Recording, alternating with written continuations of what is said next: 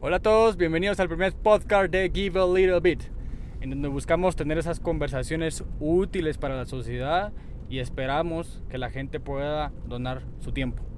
Si escucharon bien, la idea es donar un poco de su tiempo, de lo que saben, opinar, ojalá y tengamos opiniones. Al final de cuentas sabemos de que hemos estado como bien desaparecidos de la página hace muchísimos meses. Lamentablemente se ha debido por un tema de tiempos, no nos da tiempo estar grabando realmente en los momentos que llegamos a hacer las entregas. Eh, entonces se nos ocurrió la idea, bueno, ¿por qué no hablar en, el transcurso del regreso?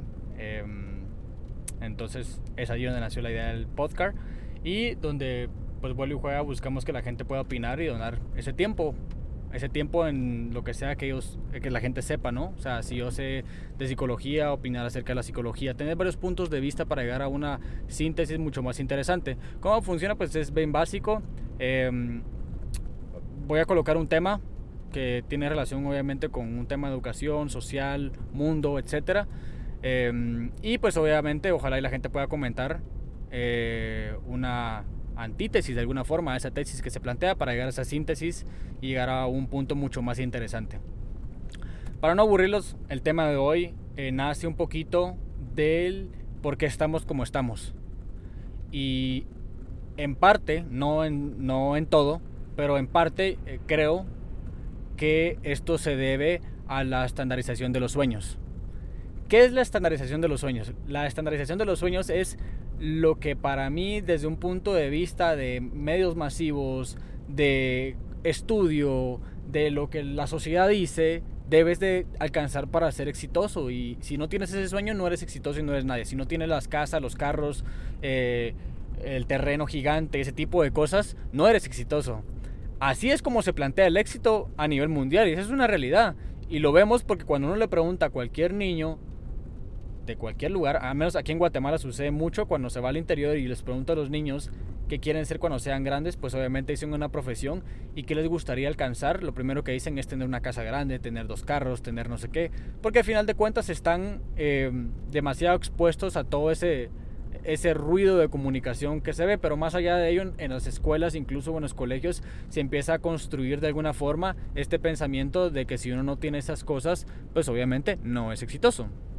Entonces, ¿por qué estamos como estamos? Es porque al final de cuentas mucha gente, eh, gran parte de la población, considero yo, pues escoge una carrera, eh, a veces que gusta o no gusta. En la mayor parte de los casos considero que la gente hace lo que no gusta porque si no creo que estaríamos en otro mundo. Pero eh, empiezan a trabajar donde, pues, donde trabajan y tal vez no necesariamente hacen dinero. Y sí, el dinero es un medio necesario, pero no es un medio en el que de alguna forma uno pueda ser evaluado y decir fuiste exitoso o no.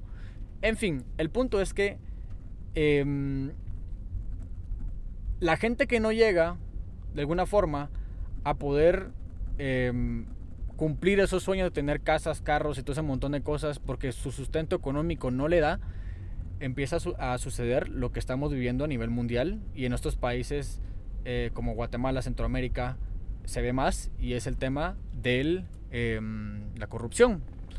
El fin justifica el medio. Eso es lo que sucede. Porque yo necesito tener un carro, tener una camioneta, tener la casa, tener a mis hijos con 10 casas o apartamentos o lo que sea.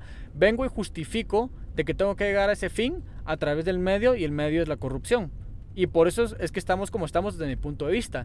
Y este, y este tema de la estandarización del, del, sueño como tal o, de, o del éxito o sea, tiene un impacto gigante, gigante, gigante en muchísimas cosas. Y les pongo otro ejemplo. Toda la gente hoy en día quiere un iPhone. Un iPhone, sale el nuevo iPhone y todo el mundo quiere el nuevo iPhone y empieza un consumismo, un consumismo enorme en donde la minería del cobalto de los niños del, continente de África se ve súper, súper demandado y por lo tanto pues estos niños eh, pues no tienen acceso a la educación porque pasan más tiempo tratando de hacer un poquito más de plata. Entonces el impacto que tiene el tema de la estandarización de los sueños es grandísimo. No solo tiene un impacto social, sino también en un tema eh, eh, del, del, medio ambiente. El impacto que tiene que todos querramos lo mismo tiene un impacto grande. Si la solución fuera esa, si la solución fuera esa, bueno, entonces deberíamos dedicarnos a construir casas grandes, carros lujosos para todos y tener muchas cosas para que todos seamos felices. Pero esa no es la solución. ¿Por qué considero que no, no, no considero que eso sea una solución? Porque eso es una utopía. Hace muchos años un científico hizo un experimento que se llamaba algo como Universo 63. Puedo equivocarme en el, en el, en el número, más no en el nombre. Este personaje lo que hizo fue crear un ambiente utópico eh, con unas ratas. Em, y prácticamente les dio de todo. Les dio comida, todo en abundancia para que estuvieran bien. Mucha abundancia, mucha abundancia.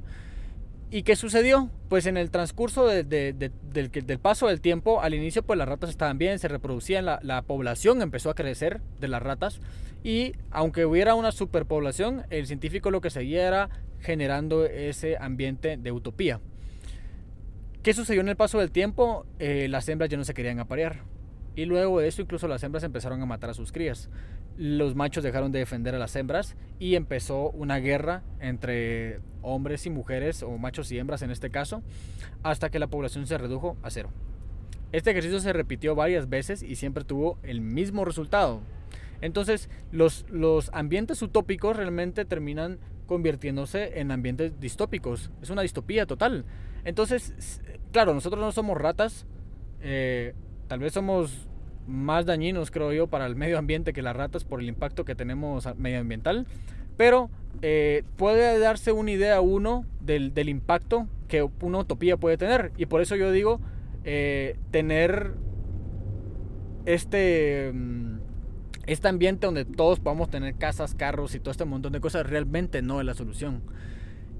¿A qué es lo que llega como conclusión con respecto a este tema? Y eso creo que es lo más importante. Es en vez de estar generando el tiempo para que los niños y los jóvenes y nosotros mismos de adultos estemos corriendo contra el reloj porque no tenemos no tenemos una vida ilimitada, tenemos una vida limitada. Y en ese tiempo tan limitado que tenemos deberíamos de preocuparnos más en entender qué es lo que realmente es éxito para nosotros, entender esa esa frase de éxito para nosotros porque para cada persona significa algo totalmente distinto, pero ¿qué es lo que sucede? Nos, nos empiezan a, a, segmentar de alguna forma en la que todos debemos de responder a esta medida del éxito. Entonces, ya hablé un poquito del impacto, ya, vi, ya hablé un poquito de lo que esto genera, que a mi, a mi parecer es lo que nos tiene como nos tiene, porque al final de cuentas genera un impacto en corrupción, genera un impacto en la sociedad, genera un impacto medioambiental, o sea, genera un impacto en muchos lados. Ahorita solo puse unos cuantos ejemplos. Eh, yo considero que han de ver un impacto mucho más grande, pero eh, para hacer como cortitas las, las cápsulas de los contenidos, en eso se centra yo creería que, que, la solución de alguna forma está justamente en lo que decía antes, es empezar a educar a que los niños y los jóvenes y nosotros mismos invertirle el tiempo necesario para definir la palabra éxito y a la que nos hace felices como, como, como personas, porque solo así progresamos como sociedad. Ahorita no hay un progreso realmente, ahorita hay un retroceso gigante, considero yo. Creo que si el camino hubiera sido distinto desde un inicio y la gente se hubiera preocupado más por definir cuál es el éxito y qué es lo que hace feliz a la gente, estaríamos en una situación completamente distinta a la que estamos. Hoy estamos en, una, en, en un interim complicadísimo y creo que de alguna forma nos va a llevar algo mejor, porque como dicen, no hay, no hay paz sin guerra, de alguna forma. Eh, claramente no estoy a favor de las guerras y ojalá no pasaran, pero creo que en la situación que estamos viviendo a nivel mundial, porque, porque el mundo está mal, o sea, hay que ser realistas, el mundo está muy mal, estamos, estamos con muchísimos problemas y Guatemala no es la excepción, o sea, Guatemala está en un, en un momento muy complicado que tiene afectado a gran parte de la sociedad y bueno, arrancando por el tema de educación. En fin, súper interesante si la gente opina, da sus puntos de vista, porque al final de cuentas es lo que se debe de generar, ¿no? Una discusión constructiva, ojalá la gente pueda dar algunas opiniones constructivas, no, es, no eh, destructivas, porque obviamente no es lo que buscamos. Y antes de opinar, considero yo que sería buenísimo que se sienten y mediten un poquito lo que van a opinar, porque al, final de cuentas es como generar una conversación positiva en favor de algo, ¿no? O sea, la idea es esa, es que donen su tiempo, donar un poquito de su tiempo con respecto a sea lo que sea que hagan en su vida, a sea lo que sea que se dediquen, porque al final de cuentas como sociedad podemos construir algo mejor y qué mejor forma de empezar que con un diálogo, ¿no? Empezar con, con dialogar ciertas cosas que nos tienen como nos tienen. Este fue el primer podcast de Give a Little Bit, espero les haya gustado, espero nos veamos en un próximo viaje y que tengan un feliz inicio de semana. Chao.